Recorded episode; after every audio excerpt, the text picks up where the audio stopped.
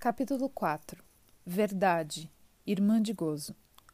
A lógica e a verdade, a psicose de Wittgenstein, Polit seria a universidade, o humor de Sade. Aqui estão as fórmulas do discurso universitário: S2 sobre S1, flecha para A sobre S barrado, discurso da histérica, S barrado sobre A, flecha para S1 sobre S2, discurso do mestre, S1 sobre S barrado, flecha para S2 sobre A. O discurso analítico, no nível de estrutura em que tentamos articulá-lo este ano, fecha o circuito dos outros três, respectivamente denominados, relembro para aqueles que vêm aqui esporadicamente, o discurso do mestre, da histérica, que hoje pus no centro, e finalmente o discurso que aqui nos interessa em alto grau, pois que se trata do discurso situado como universitário. Mas que o discurso analítico feche o movimento em quarto de círculo, na qual os outros três discursos se estruturam, não quer dizer que os resolva e permita passar ao avesso. Isso não resolve nada. O avesso não explica nenhum direito. Trata-se de uma relação de trama, de texto, de tecido, se quiserem. Só que esse tecido tem um relevo. Ele pega alguma coisa. Claro, não tudo, pois a linguagem mostra precisamente o limite dessa palavra que só tem existência de linguagem mostra que, mesmo no mundo do discurso, nada é tudo, como digo, ou melhor, o tudo como tal se refuta e mesmo se baseia em ter que ser reduzido em seu emprego. Isto para nos introduzir no que será hoje objeto de uma abordagem essencial, a fim de demonstrar o que é um avesso. O avesso é assonante com a verdade. Nota de rodapé 13, Tal assonância, quase imperceptível em português, é contudo marcada em francês, envers e vérité.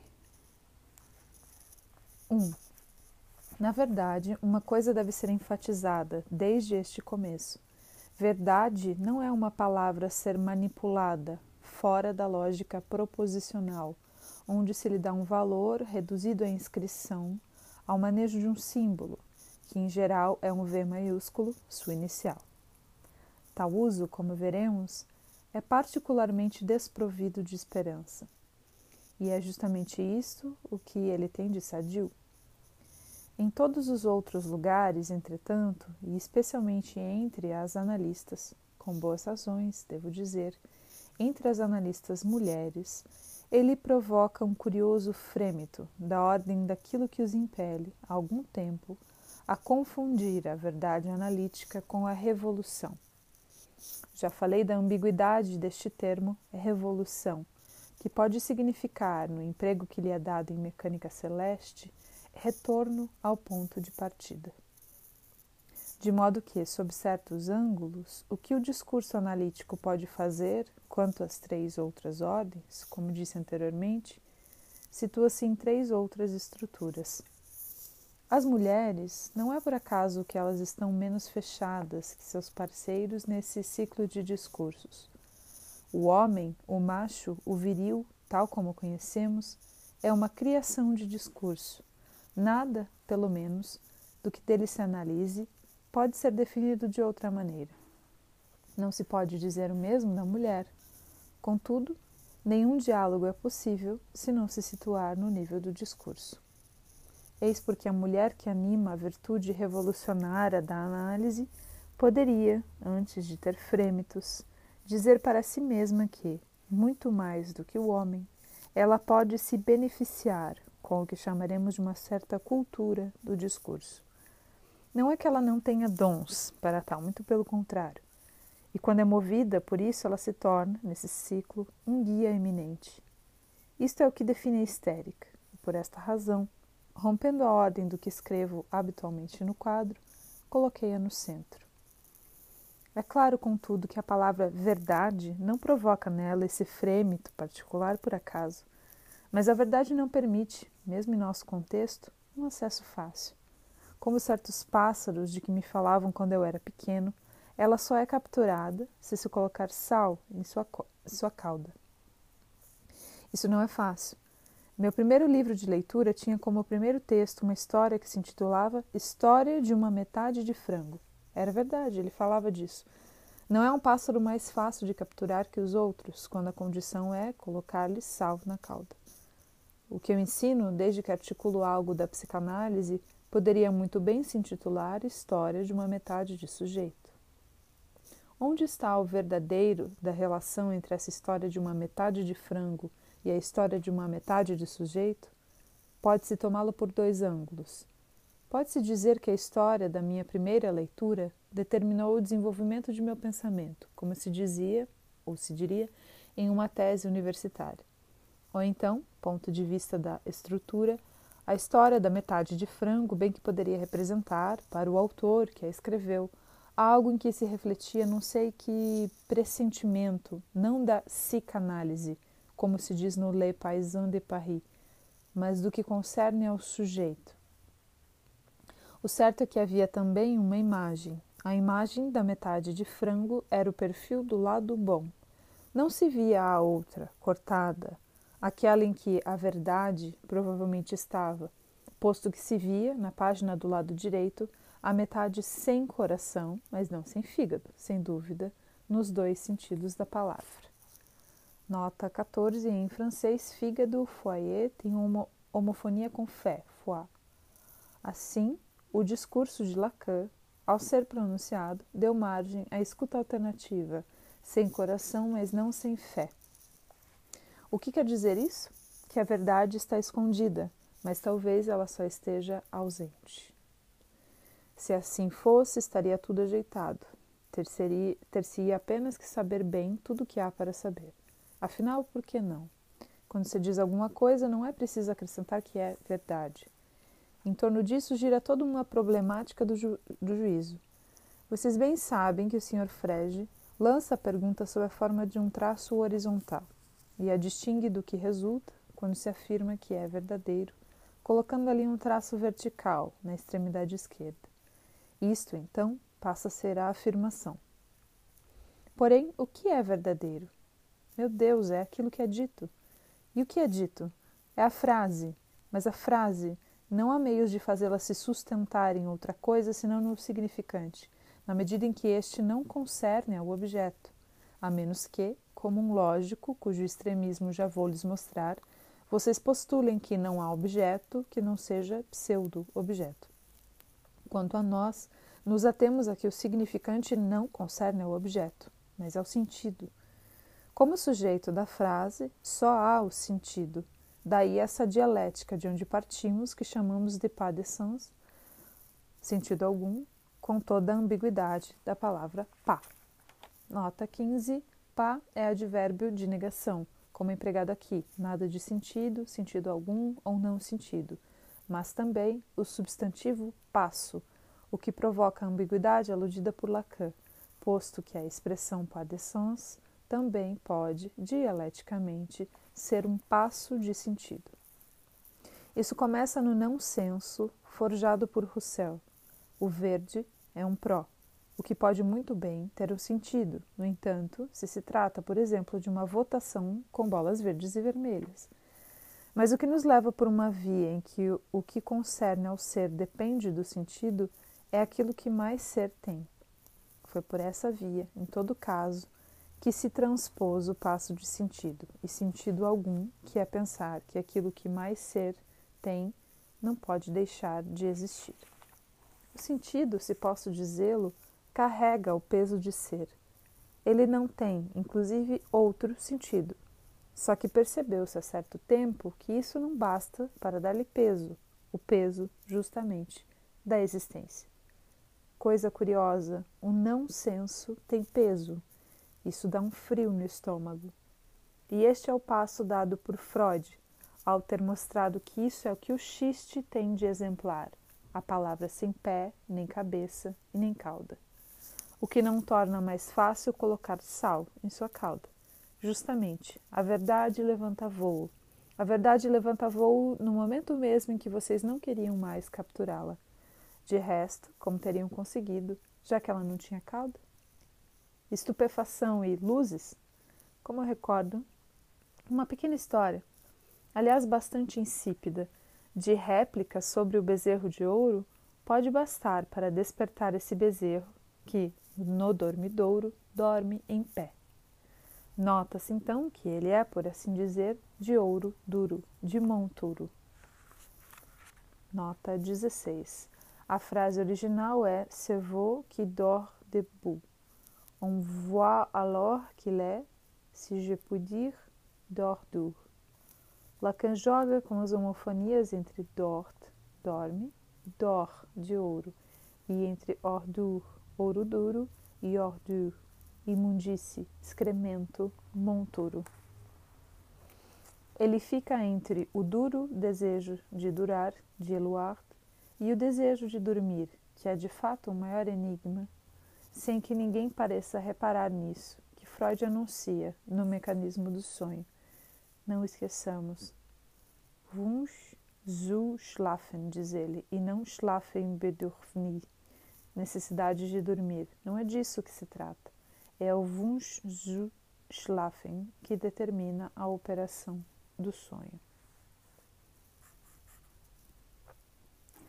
O curioso é que ele completa essa indicação com o seguinte: um sonho desperta justamente no momento em que poderia deixar escapar a verdade de sorte que só acordamos para continuar sonhando, sonhando no real ou, para ser mais exato, na realidade.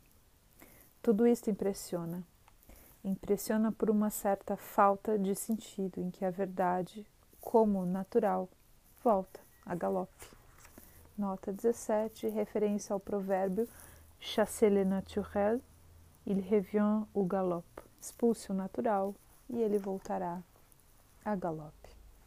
Em tal galope, aliás, que é só atravessar o nosso campo, e eis que ela já partiu de novo pelo outro lado. A ausência que mencionei há pouco produziu em francês uma curiosa contaminação.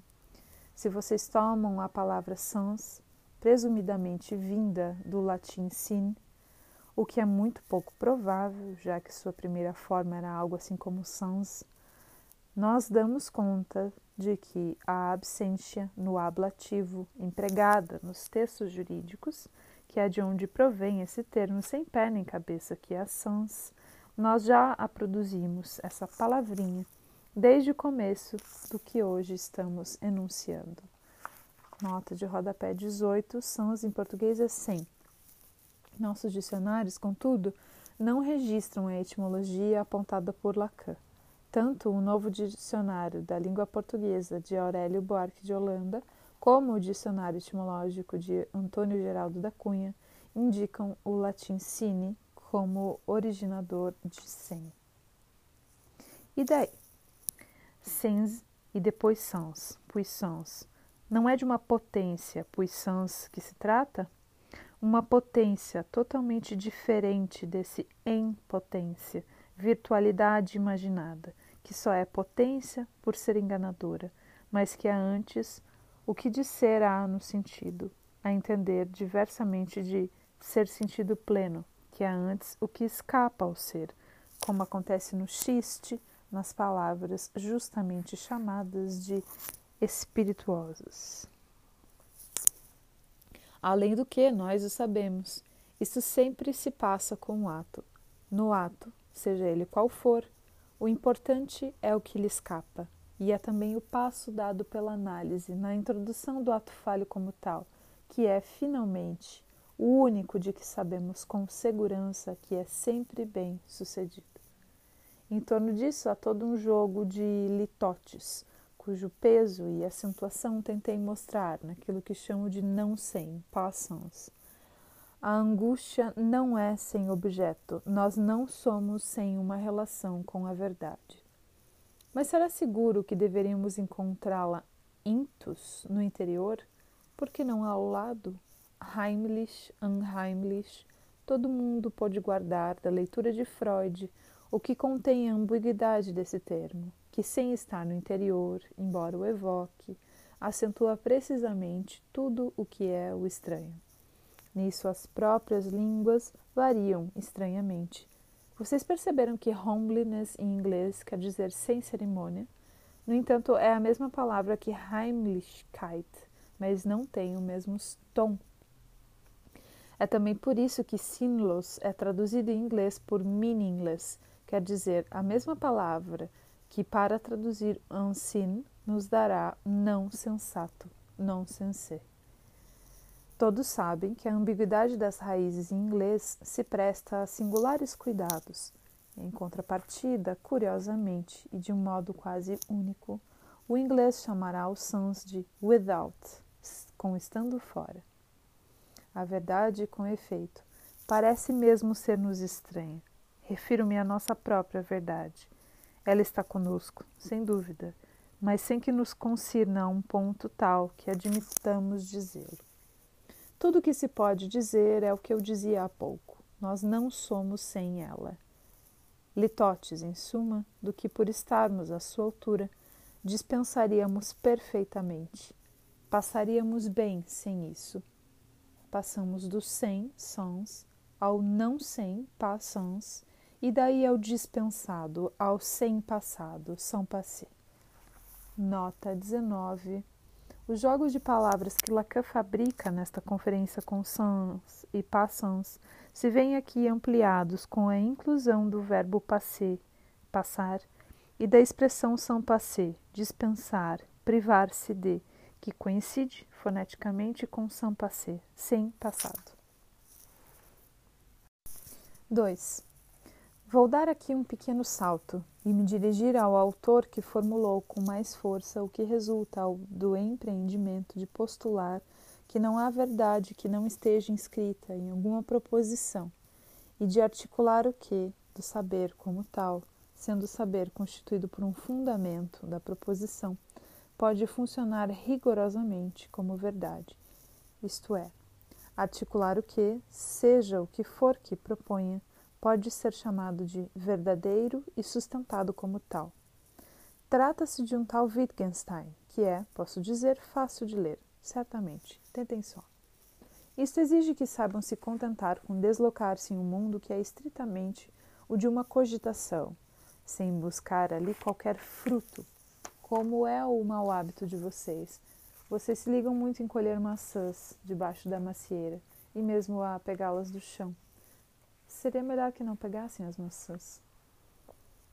Habitar por um certo tempo sob essa macieira, cujo galho, posso garantir, podem ser suficientes para captar estreitamente a atenção de vocês, por menos que se obriguem a isto, terá mesmo assim a característica de que nada poderão extrair dali, exceto a afirmação de que nada pode ser chamado de verdadeiro, além da adequação a uma estrutura que não situarei como lógica, colocando-me por um instante fora da sombra dessa macieira, mas como o autor o afirma propriamente, gramatical.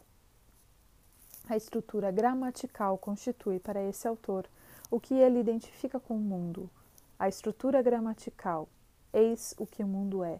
Em suma, não há verdadeiro que não seja uma proposição composta que compreenda a totalidade de fatos que constituem o mundo se decidimos introduzir no conjunto o elemento de negação que permite articulá-lo, obteremos todo um conjunto de regras a extrair que constitui uma lógica. Porém, o conjunto, diz ele, é tautológico, quer dizer, tão bobo quanto isso. O que quer que vocês enunciem, ou bem é verdadeiro, ou bem é falso. Enunciar que isso ou bem é verdadeiro ou bem é falso é obrigatoriamente verdadeiro, mas também anula o sentido. Tudo o que lhes disse, conclui ele na proposição 6.51234, pois as numera, tudo o que acabo de enunciar aqui é, falando propriamente, unseen, quer dizer, anula o sentido. Nada se pode dizer que não seja tautológico, Trata-se de que o leitor, após ter passado pela longa circulação de enunciados, peço-lhes que acreditem que cada um deles é extremamente atraente, haja superado tudo o que se acaba de dizer para concluir que não há qualquer outra coisa dizível, mas tudo o que se pode dizer não passa de não senso. Talvez eu tenha ido um pouco rápido ao resumir o Tractatus Lógico-Filosóficos de Wittgenstein. Acrescentemos apenas esta observação: nada se pode dizer, nada é verdadeiro, exceto sob a condição de que se parta atrás da ideia, do encaminhamento que é o de Wittgenstein, de que o fato é um atributo da proposição crua. Chamo de proposição crua aquela que em outra parte se porá entre aspas em quine, por exemplo, onde se distingue o enunciado da enunciação, o que é uma operação que, tendo eu construído o meu grafo precisamente sobre seu fundamento, não hesito, contudo, em declarar arbitrária. Claro que se pode sustentar, com efeito, como é a posição de Wittgenstein, que não há que acrescentar nenhum signo de afirmação ao que é pura e simples asserção. A asserção se anuncia como verdade. Como a partir disso sair do que está em pauta nas conclusões de Wittgenstein, só seguindo até o ponto a que é arrastada, saber a proposição elementar, cuja notação, como verdadeira ou falsa, é o que deve assegurar, de qualquer modo, seja ela verdadeira ou falsa, a verdade da proposição composta. Quaisquer que sejam os fatos do mundo, eu acrescentaria, seja o que for que anunciemos sobre ele, a tautologia da totalidade do discurso é o que constitui o mundo. Tomemos a mais reduzida proposição, quero dizer gramaticalmente. Não é por acaso que já os estoicos tinham se baseado nisso para introduzi-la na forma mais simples da implicação. Não chegarei a tanto. Vou tomar apenas o primeiro termo, pois, como sabem, uma implicação é uma relação entre duas proposições. Faz bom tempo é o mínimo. Nota de rodapé 20. No original, il fait jour, c'est bien le minimum. Il au neutre, neutre. Il fait, cela fait. À l'occasion, c'est la même chose. Primeiramente, tivemos que adaptar o exemplo. É de dia para faz bom tempo, conservando assim o verbo fazer, que Lacan emprega no presente e no particípio, ambos fait, nos parágrafos seguintes, em justa posição ao homônimo fato, também fait. Depois, eliminamos do texto o final do parágrafo, pois não caberiam em português as considerações sobre o uso, tão específico em francês, do pronome neutro il em expressões impessoais e a ambiguidade que isso provoca, motivada pela coincidência significante deste com o pronome pessoal ele, também il. Além disso, Wittgenstein sustenta o mundo apenas com fatos, Coisa alguma existe se não for sustentada por uma trama de fatos. Coisa alguma existe, aliás, que não seja inacessível. Só o fato é articulável. Este fato, que faça bom tempo, é feito apenas disso. Que seja dito. O verdadeiro depende. Tenho aqui que reintroduzir a dimensão que separo arbitrariamente. Depende apenas da minha enunciação, ou seja, se eu enuncio com propriedade. O verdadeiro não é interno à proposição, onde só se anuncia o fato, o factício da linguagem. É verdadeiro que é um fato, um fato que constitui que eu diga, eventualmente, enquanto é verdadeiro.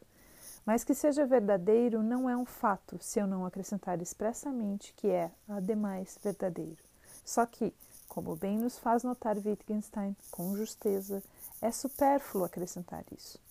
Mas eis que o que tenho a dizer em lugar desse supérfluo é que é preciso que eu tenha verdadeiramente uma razão para dizê-lo, razão que vai se explicar no que se segue. Justamente, não digo que tenho uma razão, continuo seguindo, ou seja, continuo minha dedução e integro o faz bom tempo, quem sabe na condição de falácia, mesmo que seja verdadeiro, a minha incitação, que pode ser a de aproveitar para fazer alguém acreditar que poderá ver minhas intenções claramente, já que o tempo é bom. A besteira, se posso me exprimir assim, é isolar o factício do faz bom tempo. É uma besteira, prodigiosamente fecunda, porque dela surge um apoio, o que resulta precisamente de levar às últimas consequências aquilo em que eu próprio me apoiei, a saber que não há metalinguagem.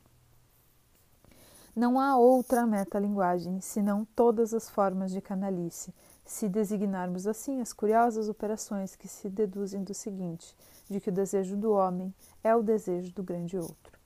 Toda canalice repousa nisso, em querer ser o grande outro. Refiro-me ao grande outro, de alguém, ali onde se delineiam as figuras em que seu desejo será captado. Essa operação dita Wittgensteiniana igualmente não passa de uma ostentação extraordinária, uma detecção da canalice filosófica. Não há sentido que não seja do desejo. É o que se pode dizer após ter lido Wittgenstein. Não há verdade, senão daquilo que se esconde esse desejo de sua falta, fingindo que não quer nada diante do que encontra. Não aparece sob luz mais certeira o resultado daquilo que os lógicos afirmam desde sempre, só para nos deslumbrar com ar de paradoxo daquilo que foi chamado de implicação material. Vocês sabem o que é? É a implicação, simplesmente. Só recentemente se, se a chamou de material, porque de repente esfregaram os olhos e começaram a compreender a barbaridade que há na implicação. Estou falando daquela que um certo estoico sustentou. É, a saber, que são legítimas as três implicações seguintes. Que, claro, o falso implica o falso, o verdadeiro implica o verdadeiro, mas não se pode destacar de maneira alguma que o falso implique o verdadeiro, porque, afinal de contas, Trata-se do que se implica, e se o que se implica é verdadeiro, o conjunto da implicação também o é.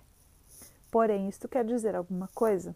Porque não poderíamos, deslocando ligeiramente a palavra implica, dar-nos conta do que há de notável nisto, qual coisa que já se sabia perfeitamente na Idade Média, ex falsus sequitur quod libet, que, no caso, o falso também comporta o verdadeiro, o que também quer dizer que o verdadeiro é verdadeiro sobre o que quer que seja.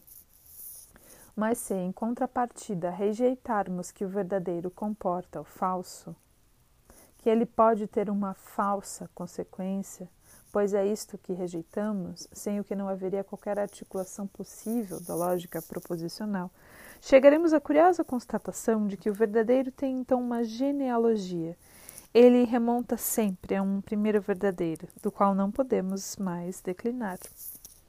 Esta é uma indicação tão estranha, tão contestada por toda a nossa vida, quero dizer, nossa vida de sujeito, que por si só bastaria para questionar que a verdade possa de algum modo ser isolada como atributo, atributo do que quer que possa articular-se ao saber. Quanto à operação analítica, ela se distingue por avançar nesse campo de maneira diferente à da que está encarnada, eu diria, no discurso de Wittgenstein, a saber, uma ferocidade psicótica frente à qual a bem conhecida navalha de Ockham, que anuncia que não devemos admitir qualquer noção lógica a não ser como necessária, é uma ninharia. 3. A verdade, voltamos ao princípio, é certamente inseparável dos efeitos de linguagem tomados como tais. Nenhuma verdade pode ser localizada a não ser no campo onde ela se enuncia, onde se enuncia como pode. Portanto, é verdade que não há verdadeiro sem falso, pelo menos em seu princípio. Isto é verdadeiro. Mas que não haja falso sem verdadeiro, isso é falso. Quero dizer que só se encontra o verdadeiro fora de toda a proposição. Dizer que a verdade é inseparável dos efeitos de linguagem tomados como tais é incluir aí o inconsciente. Afirmar em contrapartida que o inconsciente é a condição da linguagem, como eu recordava da última vez, adquire aqui seu sentido de querer que da linguagem responda um sentido absoluto. Um dos autores do estudo sobre o inconsciente, subtitulado Estudo Psicanalítico, Escreveu outrora superpondo um S sobre si mesmo, colocando sobre e sobre uma barra, tratado, aliás, arbitrariamente em relação ao que fiz dela. O significante assim designado, cujo sentido seria absoluto, é muito fácil de reconhecer, pois só há um que pode responder a esse lugar. É o eu. Nota 21. Diferenciar o je, sujeito do inconsciente, de moi, função imaginária, ambos denotados em português pelo pronome eu, é dificuldade antiga entre os tradutores de Lacan. Diversas soluções foram apresentadas, mais e menos satisfatórias. Escolhemos para esse seminário outra, que tampouco corresponde por inteira à dificuldade, na verdade intransponível, mas que se inspira e mantém-se fiel ao texto original. É que ali je é gra grafado com sua inicial em maiúscula e moi em minúscula. Assim, adotaremos eu igual a je, com letra maiúscula, e eu com letra minúscula igual a moi. O eu, com letra maiúscula, vou ler como G, ok? O je, na medida em que é transcendental, mas também em que é ilusório. Esta é a operação de raiz, última, aquela justamente em que se sustenta, irredutivelmente, o que designo da articulação do discurso universitário. E isto é o que mostra que encontrá-la aqui não é um acaso. O je transcendental é aquele que qualquer pessoa que de uma certa maneira enunciou um saber contém como verdade. É o S1, o eu do mestre.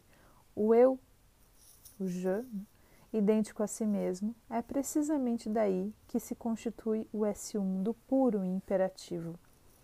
O imperativo é precisamente aquilo em que o je se desenvolve, porque está sempre em segunda pessoa. O mito do eu ideal, do eu que domina, do eu pelo qual alguma coisa é pelo menos idêntica a si mesmo, a saber, o enunciador, Eis precisamente o que o discurso universitário não pode eliminar do lugar onde se acha a sua verdade. De todo enunciado universitário de uma filosofia qualquer, mesmo aquela que se poderia etiquetar como sendo-lhe a mais oposta, a saber, em se tratando de filosofia, o discurso de Lacan surge irredutivelmente a eucracia. Je-cracia. Claro, Nenhuma filosofia é redutível a isso. Para os filósofos, a questão sempre foi mais flexível e patética.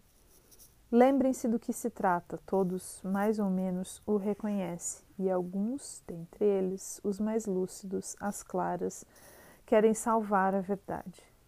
Isso levou um deles, palavra, até bem longe, até concluir, como Wittgenstein, que dela fazendo a regra e o fundamento do saber, Nada mais tem a dizer, nada, em todo caso, que a concirna como tal, para recusar, para evitar esse escolho. Seguramente o autor tem de próxima à posição do analista o fato de que se elimina completamente o seu discurso. Falei há pouco da psicose. Nela existe, com efeito, tamanha concordância do discurso mais seguro com não sei o que é de chocante, que se apresenta como psicose, que digo simplesmente ao sentir o seu efeito. É notável que uma universidade como a inglesa lhe tenha dado seu lugar. Lugar à parte é o caso de dizê-lo, lugar de isolamento, com o qual o próprio autor colaborava perfeitamente, embora se retirasse de quando em quando a uma pequena casa de campo para voltar e prosseguir esse discurso implacável, do qual pode-se mesmo dizer que até o dos princípios matemática de Rousseau está aí forjado. Esse não queria salvar a verdade. Nada se pode dizer sobre isso, dizia ele, o que não é seguro, porque de todo modo temos que lidar com ela todos os dias. Mas como então definir Freud a posição psicótica em uma carta que citei inúmeras vezes? Precisamente com isso que ele, coisa estranha, chama de Unglauben, nada querer saber do recanto em que a verdade está em jogo. A coisa é tão patética para o universitário que podemos dizer que o discurso de Politzer, intitulado Fundamentos da Psicologia Concreta, incitado por sua aproximação à análise, é um exemplo fascinante disso. Tudo deriva desse esforço para sair do discurso universitário que o formou dos pés à cabeça. Ele sente claramente que ali há alguma rampa por onde poderia emergir. É preciso ler essa pequena obra, reeditada em livro de bolso, sem que nada que eu saiba possa provar que o próprio autor houvesse aprovado essa reedição, ao passo que todos sabem o drama que foi para ele a carga de flores que cobriu o que de início se propunha como um grito de revolta. As suas ásperas páginas sobre a psicologia, em especial a universitária, segue-se estranhamente um encaminhamento que de algum modo leva-o de volta a ela. Mas o que o fez captar por onde havia esperanças e emergir dessa psicologia foi ter enfatizado, coisa que ninguém havia feito em sua época, que o essencial do método freudiano para abordar o que corresponde às formações do inconsciente é confiar no relato. A ênfase foi dada a esse fato de linguagem, de onde tudo poderia, na verdade, ter partido. Nem se cogitava na época que alguém, mesmo na escola normal superior, trata-se da história do cotidiano, tivesse a menor ideia do que é a linguística, mas de toda forma é singular que ele tenha se aproximado assim ao fato de que está ali a maula propulsora que dá esperanças ao que estranhamente chama de psicologia concreta. É preciso ler esse livrinho e se eu tivesse aqui, leria com vocês. Talvez um dia faça dele aqui matéria para a nossa conversa. Mas tenho bastante coisas a dizer, o suficiente para não continuar me demorando em uma coisa cuja significativa estranheza cada um de vocês pode ver é, ao querer sair do discurso universitário, que se volta implacavelmente a entrar nele. Isso se acompanha a cada passo. Que objeção fará ele aos enunciados, quer dizer, à terminologia dos mecanismos que Freud apresenta em seu progresso teórico? Apenas que, ao enunciar acerca de fatos isoláveis de abstração formal, como se exprime confusamente, Freud deixa escapar o que para ele é o essencial do que pode ser exigido em matéria de psicologia, a saber, que todo fato psíquico só é enunciável se preservar o que chama de ato do eu, do je, e ainda melhor, sua continuidade. Isto está escrito, a continuidade do eu, je. Este termo foi sem dúvida o que permitiu ao relator, de quem eu falava pouco, brilhar às expensas de Politzer sob o qual introduz uma pequena referência história, isso mesmo, para tapear o que então podia ter como auditório. Um universitário que, aliás, se mostrou um herói. Que boa ocasião para produzi-lo. É sempre bom ter um desses de vez em quando, mas isso não basta se tira um proveito dele sem com isso poder demonstrar o irredutível do discurso universitário em relação à análise. No entanto, esse livro dá testemunho de uma luta singular, pois Politzer não pode deixar de sentir o quanto a prática analítica está próxima, de fato, ao que ele idealmente delineia como estando inteiramente fora do campo de tudo o que até então se fez como psicologia. Mas não pode fazer de outro modo, senão recaindo sob a exigência do eu, je. Não que eu mesmo veja ali, é claro, algo que seja irredutível. O relator em questão se desembaraça disso com excessiva facilidade, dizendo que o inconsciente não se articula em primeira pessoa e, para tal, arma-se desse ou daquele de meus enunciados sobre o fato de que sua mensagem o sujeito a recebe do outro sob forma invertida.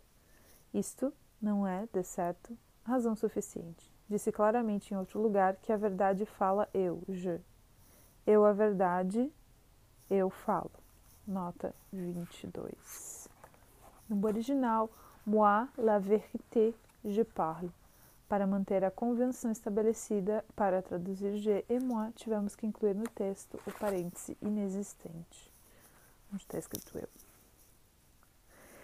Mas o que não vem à mente nem do autor em apreço, nem de Politzer, é que o eu, G, de que se trata, é talvez inominável. Não há necessidade alguma de continuidade do eu para que este multiplique seus atos.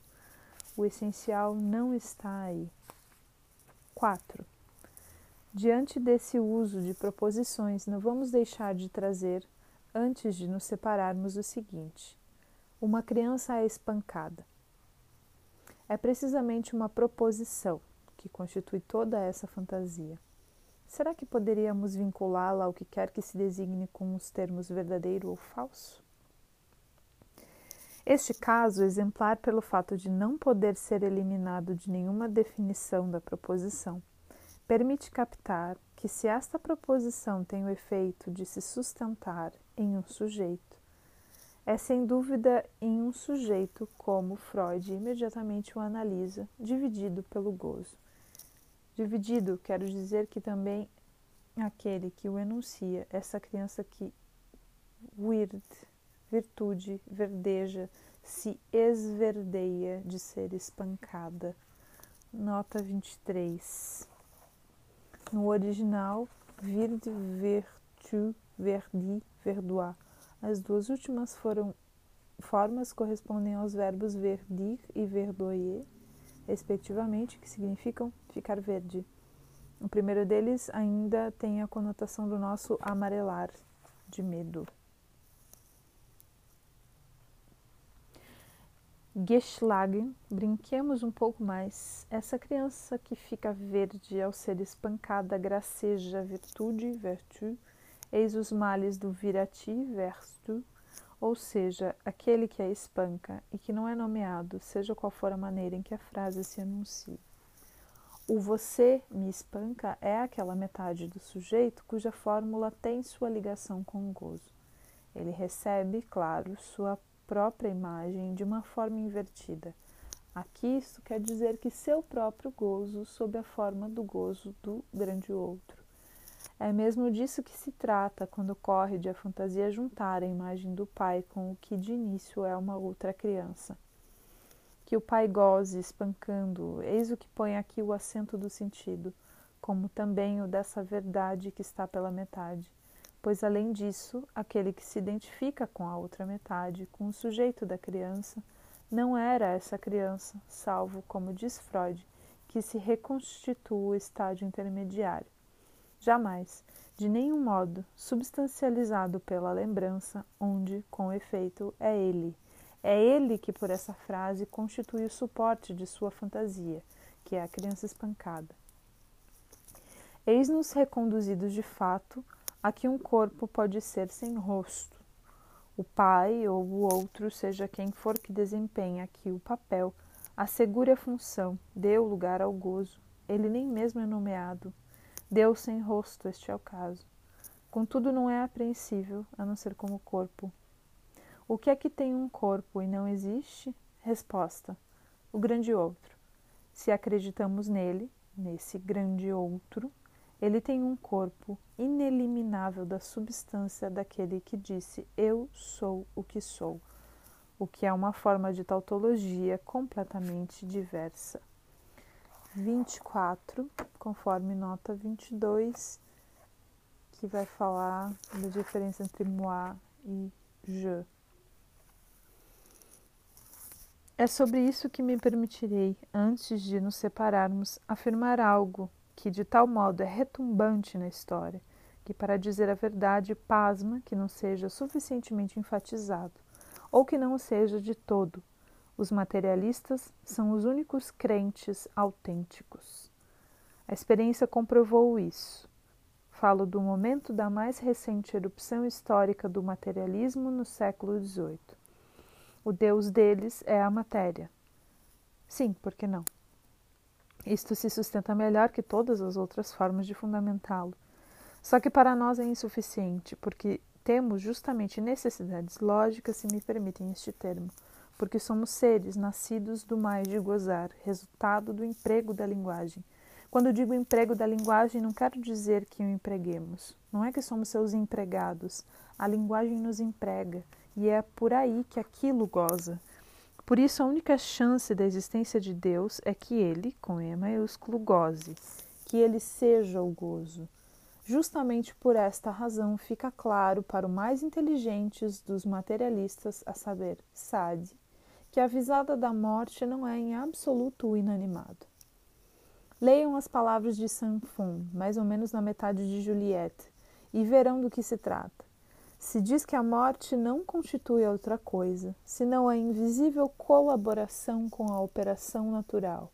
É porque para ele, obviamente, tudo após a morte permanece animado, animado pelo desejo de gozo.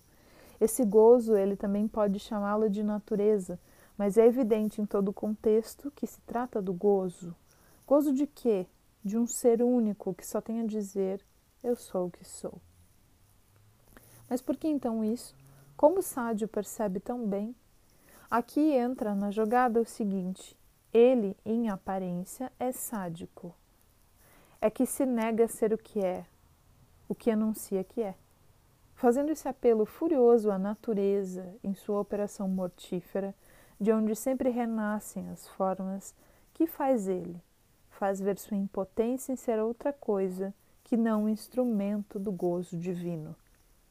Isto é o SAD teórico. Por que ele é teórico? Talvez tenha tempo de dizê-lo no último minuto, como costumo fazer. O praticante é outra coisa. Como sabem por um certo número de histórias, cujo testemunho, aliás, obtemos de sua pena, o praticante é simplesmente masoquista.